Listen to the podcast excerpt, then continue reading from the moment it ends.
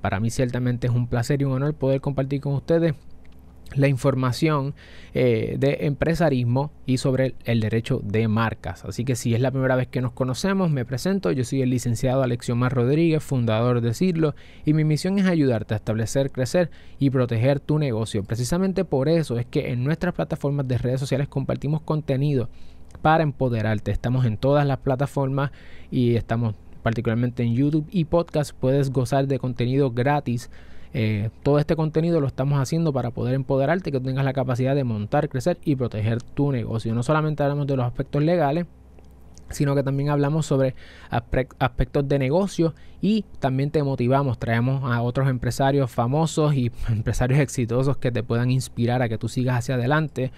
Ciertamente lo que compartimos es para propósitos educativos informativos solamente, no configura una relación abogado-cliente, todavía no soy tu abogado, si en algún momento quieres trabajar con nosotros, no dudes en agendar una consulta conmigo o con mi equipo. Así que vamos allá, vamos a comenzar. Eh, la presentación de hoy se titula Empresarismo. Todo comienza con tu marca y hoy quiero compartir contigo algunos errores comunes, algunas cosas que están haciendo los empresarios y las empresarias para que tú los evites. La agenda específicamente es sobre el modelo de negocio primero. Vamos a repasar ese tema, vamos a hablar sobre los aspectos legales fundamentales que debes conocer a la hora de emprender un negocio y vamos a hablar definitivamente sobre el tema de marcas. El modelo de negocio.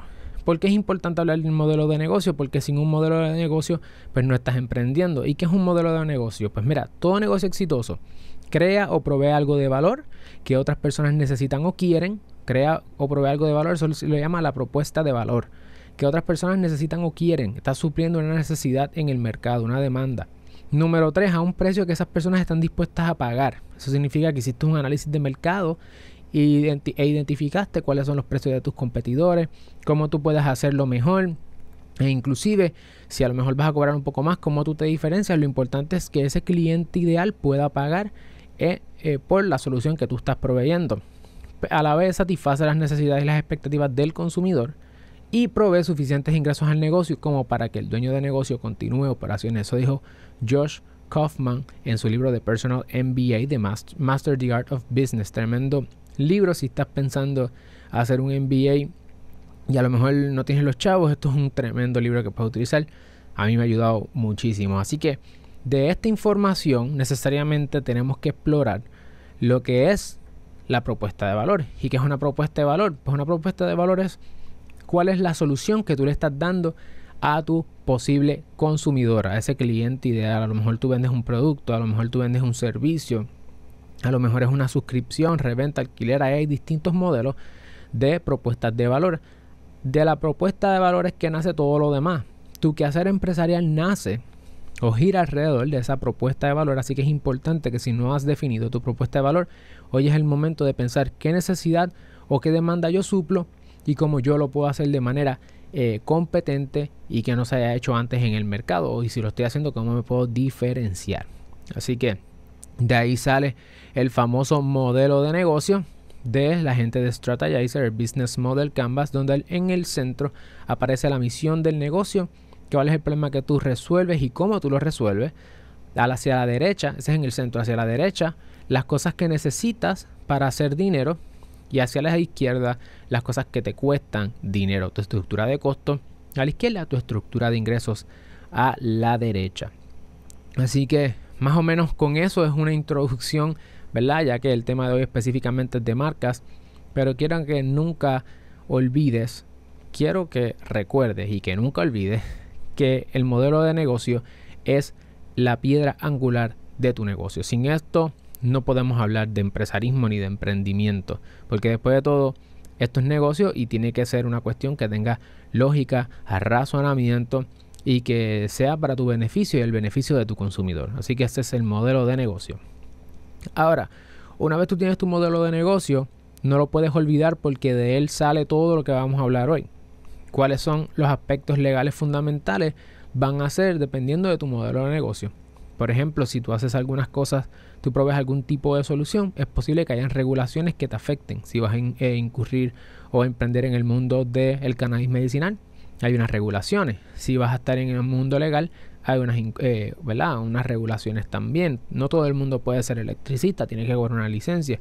No todo el mundo puede ser barbero, etc. Así que tu modelo de negocio inclusive afecta si tu negocio hoy está abierto o está cerrado. Si estás trabajando remoto o no. Así que el modelo de negocio es sumamente importante. Defines eso, no lo olvides porque vamos ahora a los aspectos legales fundamentales. ¿Cuáles son?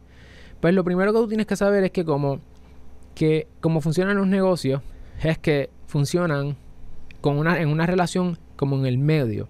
Tú estás bregando con el Estado que te está regulando, el gobierno, y tú estás, tú estás trabajando con la competencia y tú estás trabajando con tu consumidor.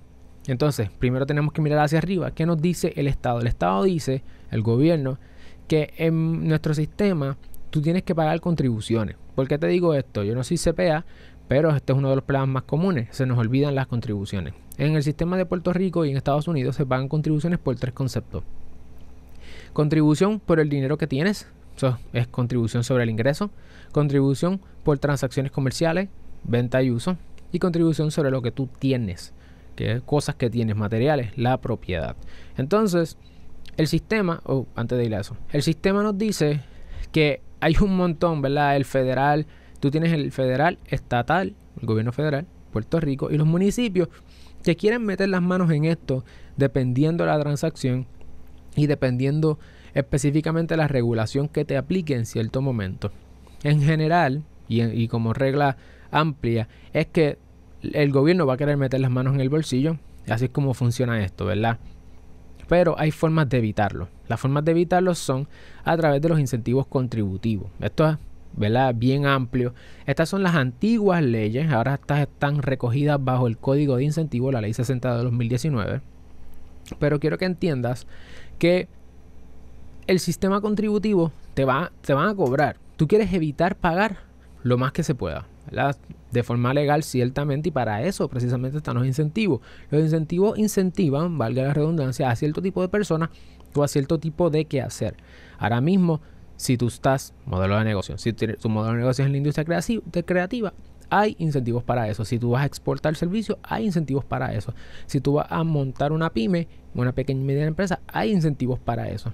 Al igual que si tú eres un individuo joven empresario entre 16 y 35 años, hay incentivos para ti también. Esto no lo puedes perder de perspectiva porque en la parte de la planificación de tu modelo de negocio, esto es una de las cosas que primero tienes que analizar.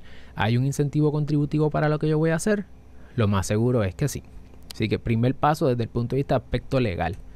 Segundo paso tiene que ver con la estructura. ¿Cómo yo voy a hacer negocios? Pues mira, en Puerto Rico hay distintas maneras de hacer negocios. Las dos más comunes con las que se trabajan son el negocio como individuo el DBA, Doing Business As, haciendo negocios como, y la compañía de responsabilidad limitada. Esas son las dos, así que nos vamos a, nos vamos a concentrar en esa.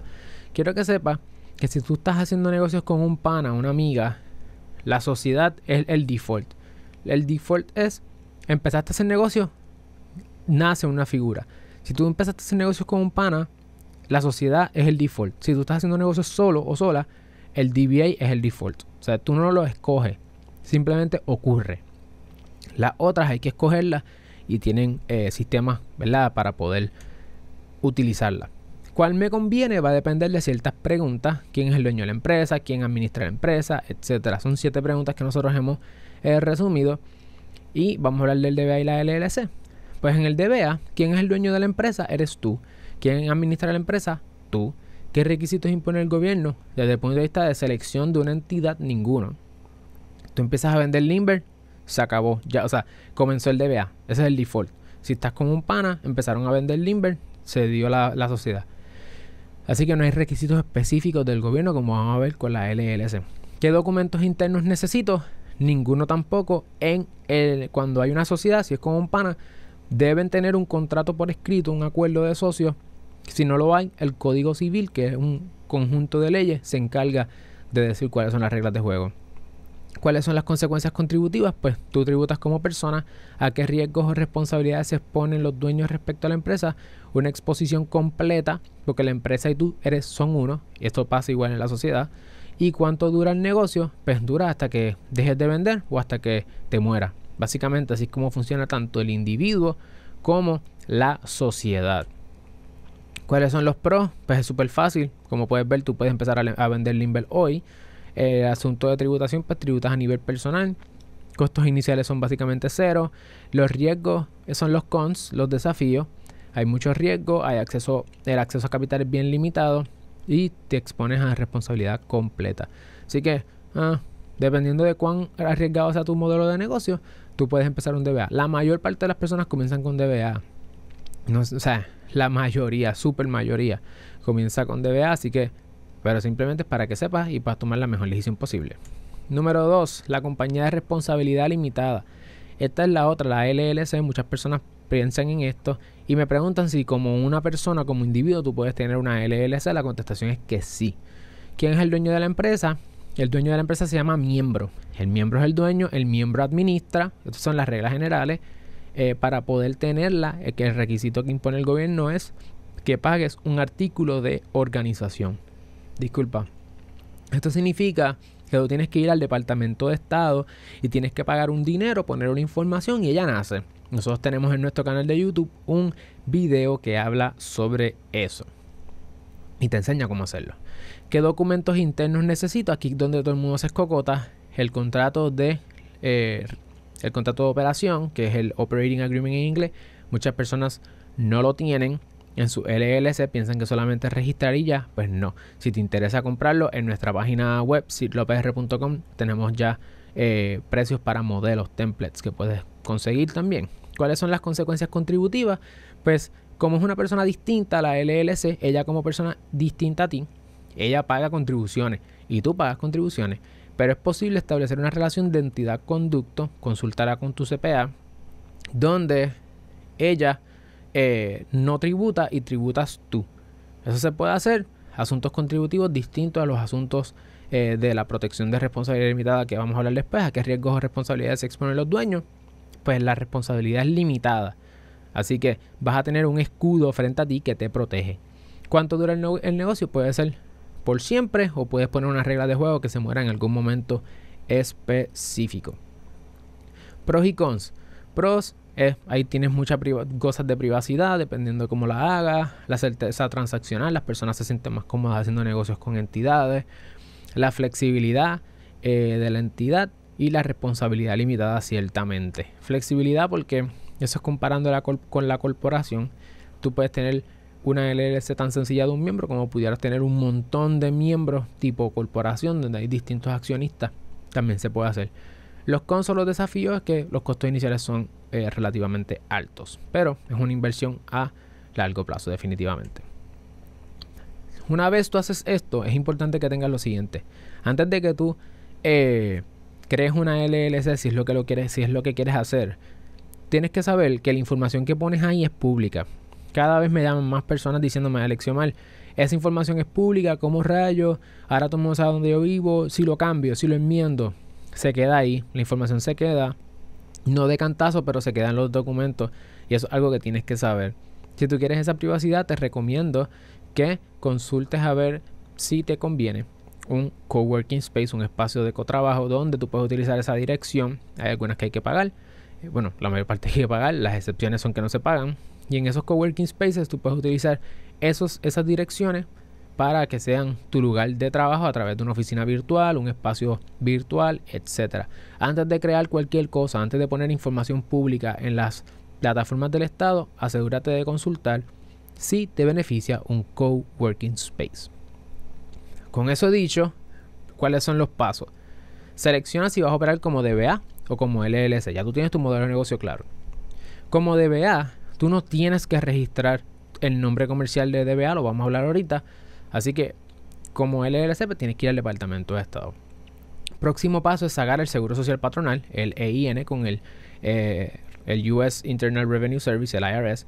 Y eso nosotros también tenemos un episodio en nuestro canal de YouTube, que el canal de YouTube es Alexiomar Rodríguez, donde explicamos cómo hacerlo y es bien fácil. Eso no hay que pagar por eso. Luego de eso tienes que sacar tu registro de comerciante, a través del SURI, del Departamento de Hacienda. Eso tampoco tiene costo. Y también tenemos un video de cómo hacerlo en nuestro canal de YouTube. Así que ya tienes esas dos cosas. Los próximos dos pasos son sacar tu permiso único y sacarse el... Esto está mal aquí. Y sacar la patente municipal. ¿Qué pasa?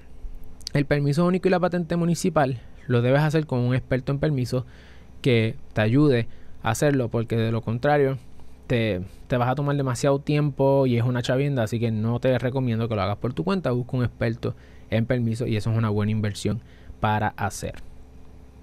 Ya llegamos al tema. Vamos a, entonces a la, segunda mitad de esta presentación. Es sobre el tema de propiedad intelectual y marcas, particularmente marcas. Solamente propiedad intelectual quiero decirte qué es propiedad intelectual.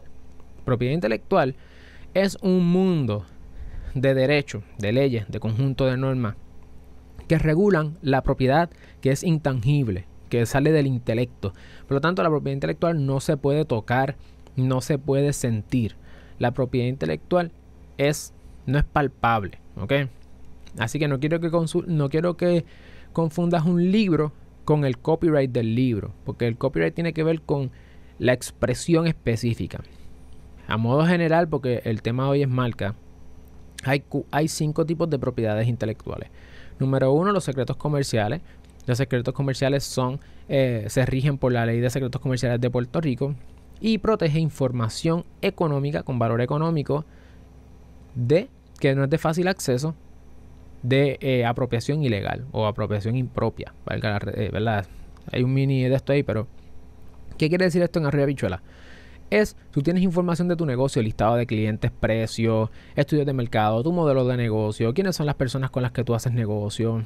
Tienes una serie de información que si tú se la dieras a alguien, data, vale mucho dinero. Esa información es económica, esa información es confidencial y esa información está protegida. Es importante que sepas que puedes protegerla a través de contratos, en non-disclosure agreements y ese tipo de asuntos. Número dos están las patentes. Las patentes protegen inventos y tecnología. La patente es ley federal. Número 3, el copyright, también ley federal y protege obras creativas. Así que las patentes son para las personas que inventan, los copyrights son para las personas creativas.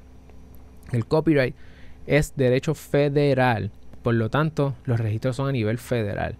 El derecho de autor que tiene Puerto Rico es distinto y no tiene que ver con lo que mayormente tú piensas cuando piensas en derechos de autor o copyright. Así que, que protege pues, obras, artes, películas, toda esta cuestión creativa.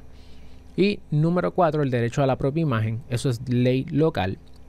Y protege que alguien, ¿verdad? Te protege, te da el derecho a que tú te protejas, a que otra persona no use tu imagen para una explotación o un uso comercial.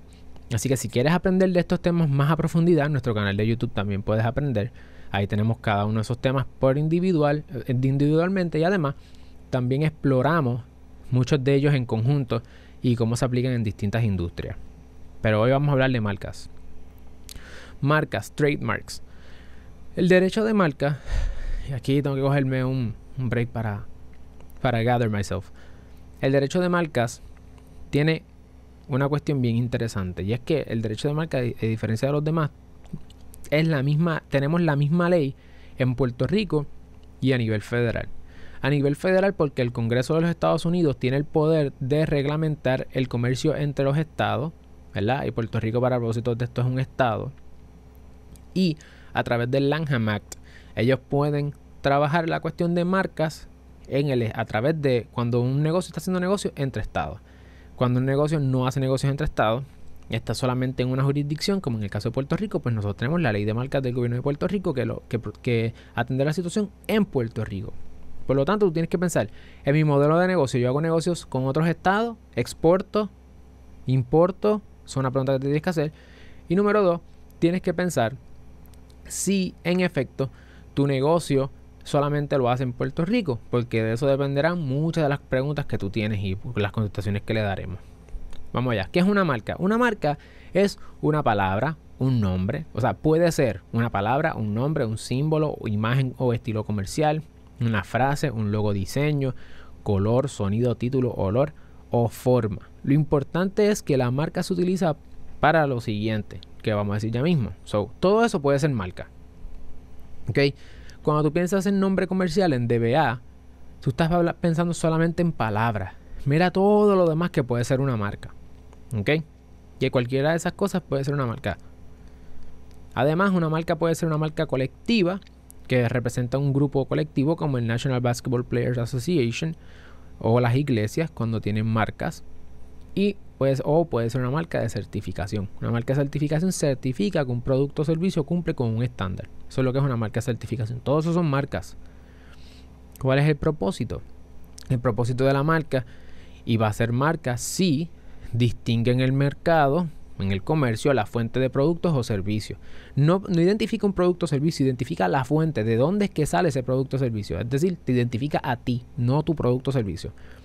Además, protege tu plusvalía, ¿verdad? El valor de tu marca, lo que representa en el mercado. Te da el derecho de excluir a otras personas que reproduzcan, falsifiquen, copien, imiten, usen o intenten utilizar una marca igual o parecida a la tuya y que pueda causar probabilidad de confusión. Que pueda confundir a la gente que son que trabajan en ese mercado o que transitan en ese mercado. Por ejemplo, clientes de, que estén buscando situación, eh, situaciones legales, atender situaciones legales, pues la marca SID se posiciona como una marca. Si una marca es suficientemente parecida que pudiera confundir a la gente, yo tuviese un derecho de exclusión sobre esa persona. ¿Cómo nace el derecho de marcas? Nace con el uso de la marca en el comercio. Cuando empiezas a vender, cuando empiezas a promocionarte, tienes que usarla. Nace con el uso. Así que el primero que usa, en, ya sea en Puerto Rico o a través de los Estados Unidos, tiene el derecho de marca. Nace con el uso. No nace con el registro. La segunda forma en que tú puedes adquirir el derecho sobre una marca es si separas la marca antes de usarla. Eso hay que hacer una solicitud de registro bajo una sección que se llama Intent to Use. So, la pregunta de ¿puedo reservar una marca? Sí la puedes reservar. Probabilidad de confusión, hay varios elementos y lo importante es que cuando tú vayas a seleccionar una marca para tu negocio sepas que si la marca pudiese ser, eh, pudiera confundir a otras personas respecto a otras marcas, pudieras tener problemas. Así que hay que asegurarse de estudiar bien tu mercado, tu modelo de negocio, identificar quién es tu competencia para evitar que tu marca se parezca a la de otra persona que sea competidor. Es importante que sepas que no todas las marcas son protegibles. Las marcas protegibles solamente son las que son imaginarias, arbitrarias o sugestivas. Imaginaria, piensa una palabra que no existía y que ahora existe. Oreo, Clorox, Kodak. Arbitraria, una palabra que existe, pero que no se usa con esa cosa. Por ejemplo, Apple para Mac. Amazon para una tienda online. Son palabras que existen, pero no se usan en conjunto con ese producto o servicio. Sugestiva, Nike. Nike es la diosa de la velocidad griega. Por lo tanto, sugiere que tiene que ver con algo de atletismo, pero no te lo describe. También Coppertone para bronceador. Esos son ejemplos de sugestiva. Sugiere que una marca sugiere alguna característica de, una, de un producto o servicio, pero no lo describe. Las descriptivas son, por ejemplo, manzanas de Puerto Rico. Eh, cuando tú Gomera Alexiomar Rodríguez. Estas son marcas descriptivas, describen alguna característica de una de la persona o del producto o servicio y no son protegibles. Al igual que las genéricas que llamarle marca manzana al producto manzana, marca china a China, ¿ok? Bebida de China a una bebida de China, eso no se puede. Descriptiva, por ejemplo, jugo de China rico, eh, tampoco se puede. El mejor jugo de China, tampoco. Esas son cosas que, ¿verdad? Otras personas pueden usar también. ¿Qué puedo hacer ahora para seleccionar una marca? Tienes que analizar tu marca. Asegúrate de que si tú tienes un diseñador gráfico que por escrito te ceda la marca, porque si no te la, no te la cede por escrito, esto es de copyright, pero si no te la cede por escrito, pues no dice yo estoy diseñando esta marca para ti y esto es un trabajo por encargo. La marca sigue, la obra como tal es del diseñador gráfico. Así que dile, mira, cuando me haga el diseño, dime que esta marca es mía y que tú me la estás vendiendo. es importante que quede por escrito. Número dos, Busca en Google, busca en las redes sociales, busca en la oficina de nombres comerciales y de marcas del Departamento de Estado de Puerto Rico. Eh, tenemos un video de cómo hacer eso y el US Patent and Trademark Office si la vas a usar a nivel federal. También en YouTube puedes ver un video que se llama eh, Cosas que tienes que hacer antes de registrar tu marca, que hace un análisis de cómo tú puedes hacer esta investigación. Tienes que estudiar tu competencia y tener claro tu modelo de negocio y tienes que definir tu mercado para ver cómo tu marca compara con la de tu competidor y asegurarte que tú te diferencias, que no te parezcas a los demás, porque si te pareces pudiera haber probabilidad de confusión. Ahora, ¿cuáles son las preguntas más comunes? Que aquí es que, vamos, aquí es que está el oro de todo esto. Mira, ¿qué es una marca versus un nombre comercial? Pues una marca es bien distinta al nombre comercial porque el nombre comercial, el DBA, cuando tú registras un DBA, tú estás registrando ese nombre específico. Solamente el nombre, por ejemplo, si yo registrara Seed como nombre, pues otra persona no puede usar Seed como nombre. Pero Seed es mucho más que un nombre, es un logo, son colores, es, un, es una marca mucho más amplia. Por lo tanto, si puede gozar de derecho marcario, porque es ya vimos, arbitraria, sugestivo o, imaginable, o fanciful, pues es mejor que tengas una marca, porque la marca tiene mucho más derecho y mucha más protección. El DBA solamente protege la palabra específicamente. Yo, nosotros siempre decimos que cuando hablamos de DBA es porque no hay derecho a marca. O también debes pensar que, por ejemplo, si tu negocio se llama Sidlo, por ejemplo, puedo hacer mi ejemplo, ese es el nombre corporativo, Sidlo LLC. Pero Sidlo tiene muchas marcas, o pudiera tener muchas marcas como Joey the Frenchy, como Cuatro Espacios. Hay distintas marcas. Piensa en Marvel, piensa en Disney. Ellos son una corporación que son dueños de un portfolio gigante de marcas. Marvel es dueño de Thor, de Spider-Man, de Iron Man. Esas son marcas. Así que esas marcas, nombre comercial es el nombre de la entidad. ¿Por qué debo registrar mi marca? Porque sin registro, si eres dueño por uso, eh, porque cuando la usas ya eres dueño, pero sin el registro no tienes acceso a injunctions, que son los ceses y desistas del tribunal, eh, que también se le conocen como TROs, dependiendo del momento en que se dan. Daños estatutarios, daños estatutarios es dinero. Cuando hablamos de daños en derecho, hablamos de dinero. Así que dinero por ley. En general, cuando uno se mete en problemas, la persona que dice que sufrió un daño tiene que probar cuántos daños o cuánto dinero representa lo que tú le hiciste. Pues en este caso tú no tuvieses que presentar eso, eso se presenta con facturas, ¿verdad? Con, se tiene que presentar con hechos. Sino que la ley ya dice cuánto es. Y es más fácil. Dices, mira, lo hiciste tantas veces y eso por la ley son tanto, págame. Es más sencillo. Y es evidencia prima fácil de que en efecto tu nombre, marca, palabra, color, etcétera, es una marca y que como marca tú eres el dueño o la dueña y toda esa presunción de que en efecto existe una marca ya está con el registro. ¿Dónde registro mi marca? La puedes hacer en el US Patent and Trademark Office si estás haciendo negocios, si estás vendiendo a las personas que están fuera de Puerto Rico, si eso se llama comercio interestatal, y te protegen los 50 estados y los territorios, incluyendo a Puerto Rico. Si no estás haciendo eso, si no estás vendiendo, si el dólar no sale de otro estado que no sea Puerto Rico eh, como territorio, pues debes hacerlo en Puerto Rico, en el departamento, en la oficina de marcas y nombres comerciales del departamento de Puerto Rico, en inglés el Puerto Rico Trademark Office, que solamente te protege en Puerto Rico. Respecto a eso, nosotros tenemos un video de cómo registrar en Puerto Rico tu marca, así que también puedes buscarlo. Para USPTO, el US mismo USPTO y nosotros siempre recomendamos que busques un abogado. Obviamente nosotros lo hacemos. Cuando tú vas a hacer tu solicitud de marca, te vas a dar cuenta que te van a pedir un espécimen. Los, los espécimen o los espécimen son pruebas de cómo se está utilizando eso. Esto solamente aplica si la estás haciendo una marca, un registro, una solicitud de registro de marca normal. Si es la de intención de uso que hablamos, que es para reservar un nombre, pues no, porque no la estás utilizando, simplemente una reserva de nombre o de marca. En este caso es si ya la estás usando y tienes que y para productos, por ejemplo, camisetas, tienes que enseñar la etiqueta, una foto del producto con la etiqueta, que salga el loguito en un lado, si son empaques, contenedores o envases, fotos de góndola donde aparece el producto, catálogo o página de internet donde se vende el producto. Tienes que tirar una foto a tu página web y la vas a subir. Trata de subir muchos especímenes por si acaso uno de ellos no funciona, pues que otros sí.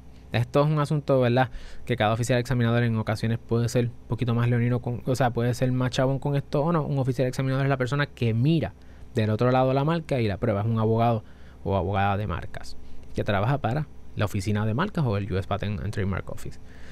Para servicios, entonces puedes utilizar, subir fotos de anuncios en periódicos, catálogos, letreros, billboards, menús si es un restaurante, papeles o documentos timbrados, tarjetas y facturas que demuestren que en efecto tú estás utilizando la marca en el comercio. ¿Cómo es el proceso? Pues mira, haces la solicitud. Ya sabes que para el USPTO busca un abogado, para Puerto Rico lo puede hacer solo. Obviamente el abogado siempre es mejor, pero eh, lo puedes hacer. La eh, debes hacer entonces que hace la solicitud, el oficial examinador, que es un abogado, una abogada que trabaja con esa oficina, va a hacer una revisión del documento y si ve que hay que, hay que cambiar algo, te va a enviar lo que se llama una notificación, un office, action te va a dar instrucciones, ya sean eh, de forma, la solicitud le falta algo o debes cambiar algo de la solicitud o sustantiva que te dicen no puedes registrar. Ahí debes buscar siempre un abogado. Y en publicas después de eso, una vez tú pasas eso, tienes que hacer, sale la publicación, que es que publican la marca en una gaceta, en un lugar en internet para que las personas que se quieran oponer se opongan. Y los que no, si no pasa nada, si no hay oposición ni nada, viene el registro. ¿Cuánto toma? Pues mira, en Estados Unidos se está tardando más o menos 18 meses el, proceso completo de solicitud a registro. Y en Puerto Rico se está tardando unos 36 meses. Si tú, tienes una solicitud pendiente en, la oficina de marca de Puerto Rico y no te la han dado, lo pues nada, se está tardando 36 meses. ¿Qué hago si mi marca es descriptiva? Pues como regla general no es protegible. Es decir, si tu marca es tu nombre, si tu marca es eh, descriptiva en naturaleza porque describe alguna calidad, alguna cualidad de tu producto o servicio, no es protegible. La excepción es que adquiera significación secundaria, en inglés secondary meaning. ¿Qué es eso? Pues eso es que la marca, ya la palabra, en vez de simplemente describir algo, la gente en su mente piensa en una marca específica. El ejemplo clásico en Puerto Rico es café rico. Café rico significa que el café es rico, ¿verdad? Pero lleva tanto tiempo en el comercio siendo utilizada exclusivamente, hay tanta inversión y hay tantos esfuerzos publicitarios que ya el cliente por asociación piensa en café rico, en la marca café rico, no piensa en que el, café es rico. Es importante que sepas eso porque si tú escogiste una marca que es descriptiva, todavía hay esperanza para ti. ¿La solicitud me da derecho? ¿La plena solicitud me da los derechos de registro? No. ¿Puedo registrar mi nombre? Como te mencioné, lo puedes registrar bajo el DBA o como un nombre comercial y solamente bajo el derecho de marca si adquirió eh, secondary meaning, significación secundaria. Déjame sacar esto de aquí. Registro, eh, dice, ¿puedo usar una marca que está en otro país? Las marcas son por territorio, por país. Si no se utiliza en este país, pues no, no está protegida aquí. Así que en teoría sí, eso le pasó a Colgate y Palmolive con unos esfuerzos publicitarios. Eh, en otros países. Por lo tanto, si tú, si tu marca es una copia de otro país, pues como marca, pues obviamente a menos que vengan para acá y qué sé yo, pero como regla general, pues las marcas son de cada territorio. Y el, primer, y el derecho lo tiene el primero que lo use. Eh, registro el nombre, registro el nombre mío de mi marca o el logo. Si tienes, lo mejor es hacerlo este, los dos, ¿verdad? El nombre solamente y el logo solamente. Pero si no, si nada más tiene chavo para una solicitud, nosotros siempre hablamos de que se puede hacer un registro que, se, que tenga, que en la imagen que vayas a someter, en el logo, aparezcan todos los elementos para tratar de proteger todos los elementos. Por ejemplo, eh, si ves aquí el de SID, dice, tiene la S de SID aquí arriba, la S de SID, la palabra SID y dice Legal Services for Entrepreneurs, que ese es el tagline. Pero nosotros, la primera solicitud nuestra es todo eso junto. Después yo tengo que hacer el icono solo, la palabra SID sola y Legal Services for Entrepreneurs solo. Pero Legal Services for Entrepreneurs es descriptiva porque está describiendo nuestro servicio, así que lo más seguro no sea protegible. Como DBA, puedo registrar una marca. Como es decir, si yo no tengo una corporación, si yo soy un individuo, ¿puedo registrar marca? Sí. Los artistas pueden registrar sus nombres artísticos bajo ellos. Lo importante es que estés utilizando esa marca en el comercio. Y finalmente, ¿necesito abogado para esto? La contestación es que no necesitas abogado. Es altamente recomendable, particularmente cuando lo vas a hacer ante el USPTO. De hecho, si tienes los chavos para hacerlo a nivel de Puerto Rico, lo puedes hacer. El costo inicial son 150, el costo del filing fee de someter tu marca a nivel de Puerto Rico y el video de nosotros está en YouTube que lo puedes utilizar. Así que yo creo que con eso estamos, esas son las preguntas más comunes. Este, yo creo que yo creo que con eso estamos. Así que, como les mencioné, yo soy el licenciado Alexio Rodríguez, soy el miembro fundador de Cirlo. Esa es mi información de contacto. Les exhorto a que vayan a nuestras páginas de redes sociales, que conecten con nosotros, particularmente en YouTube y formato podcast. Me pueden buscar como Alexio Rodríguez y allí van a aprender muchísimo más. Y todas las preguntas que tengan las podemos atender en próximos episodios. Así que gracias nuevamente. Gracias a Tomás Pérez, el VP del Comité Ejecutivo del Capítulo Universitario de Cámara y Comercio, a la señorita Neira Alfonsina, Roberto Pagán, director del programa de la juventud y Gio Camacho, que viene ahora. Gracias, vamos a seguir para adelante y les deseo el éxito del mundo. Gracias.